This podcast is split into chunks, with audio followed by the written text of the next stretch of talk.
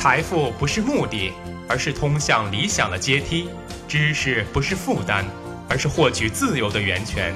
财富知识可以简单说，让我们一起收听宣讲财富。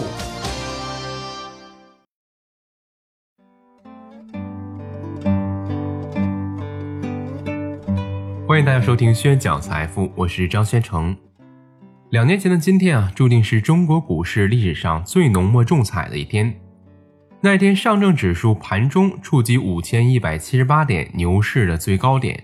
此后便开启了连续三轮的股灾暴跌之旅，千股跌停，千股涨停，再次千股跌停。过山车式的行情让上证指数在不到一个月的时间里重挫了百分之二十八，三点九万亿美元的市值灰飞烟灭。这个量相当于世界第四大经济体德国的整年 GDP 的数值。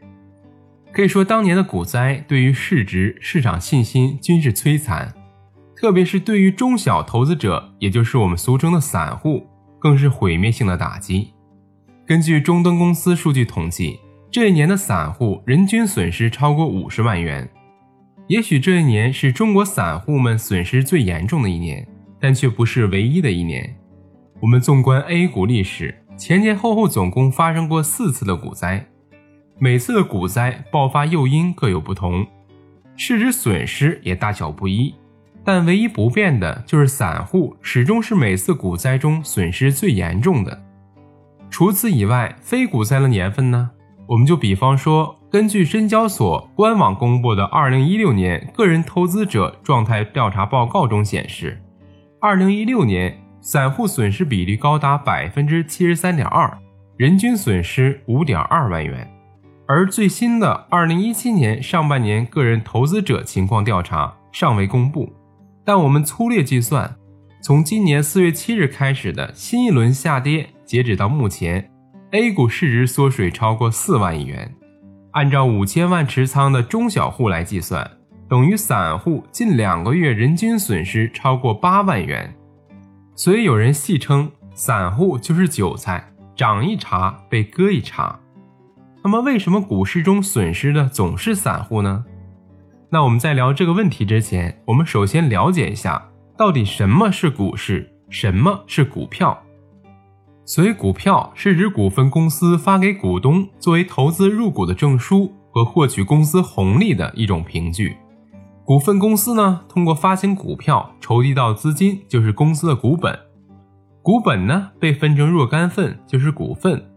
每一股份就代表了一定份额的公司资产，所以大家买的每一只股票，实则是买了这个公司的资产，是有价值的。那么，股票持有人可以按期获得股份公司的分红，并且可以自由买卖股票。那么，有买卖就有市场，所以股票市场也就是我们俗称的股市了。通过大家在股市上的交易，原本一股原价只卖一块钱的股票。理论上，只要有人愿意，他可以一百块钱来购买。但监管机构为了防止大家非理性的投资，设定百分之十的涨跌幅限制，同时实行了当日买、隔日才能卖的 T 加一买卖制度。但是这两个制度一直颇有争议。有人认为，因为有涨跌幅和 T 加一的限制，一旦发生风险，大家都怕卖不出去，就会争先恐后的往外挂单卖出。造成跌停板上筹码堆积，而市场流动性呢就会因此而丧失。所以有人说，股灾的造成就是市场流动性的枯竭造成的。那么流动性的枯竭呢，最直接的原因就是这两项制度了。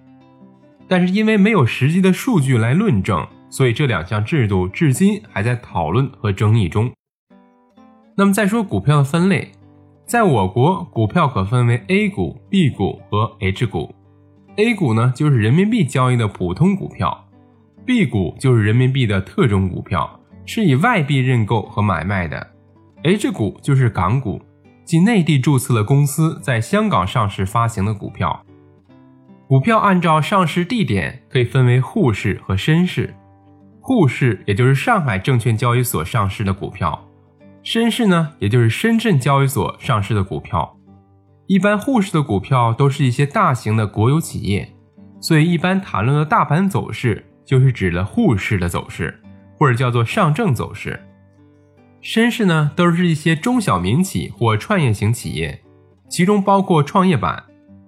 股票按照市值分类，流通股在一亿元以上的称作大盘股，五千万至一亿元流通股的称作中盘股，五千万流通股以下的称作小盘股。流动市值分类的意义，一般来说，流通市值大不易炒作，也就波动小；流通市值小呢，易于炒作，所以波动也就大。例如我们经常听说的宁波敢死队，他们动不动就拉涨停的股票，通常都是小盘股，因为股票的流通市值小，稍微买个一两千万股就能拉涨停，稍微卖个一两千万股呢，也就能砸停了。所以，一五年的牛市，中小盘股是上涨幅度最大的股票类型。那么，股票按照业绩来分类呢，可以分为蓝筹股，也就是那些有稳定的经营业绩好的股票，而且具有较高股息率的。另外一种是成长股，是指销售额和利润持续增长，而且其速度呢快于整个行业的增长速度。股票按照估值来分类，可以分为低估值。也就是市盈率低于三十倍、市净率低于三倍的股票。除了这些分类啊，还有一些股票的专有名词、交易规则和流程等等。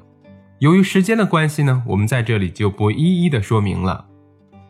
巴菲特曾经说过一句话，道出了股市的真谛。他说：“投资者最核心的事情就是博弈，那就是要搞清楚你的对手盘，利用对手盘的恐惧和非理性去赚钱。”当对手恐惧时，你就要贪婪；当对手贪婪时，你就要恐惧。所以，巴菲特的这句话说明了股市中的交易，无论是投机还是投资，都是零和博弈。你所得到的，就是别人所损失的。那么，了解你对手，就成了股市中盈利的先决条件，也才能知己知彼，百战不殆。那么，问题就来了。到底股市中的参与者都有谁呢？谁和谁是对手呢？我们说，在社会生态系统中，每个人会根据各自不同的目的或使命而组成不同的团体、党派或利益共同体。那么，股市中也一样。如果说散户是以赚钱为目的，可以归为一个参与者的话，那么赚钱对于一些机构来讲只是顺便的事儿，因为他们都有不同的使命和目的。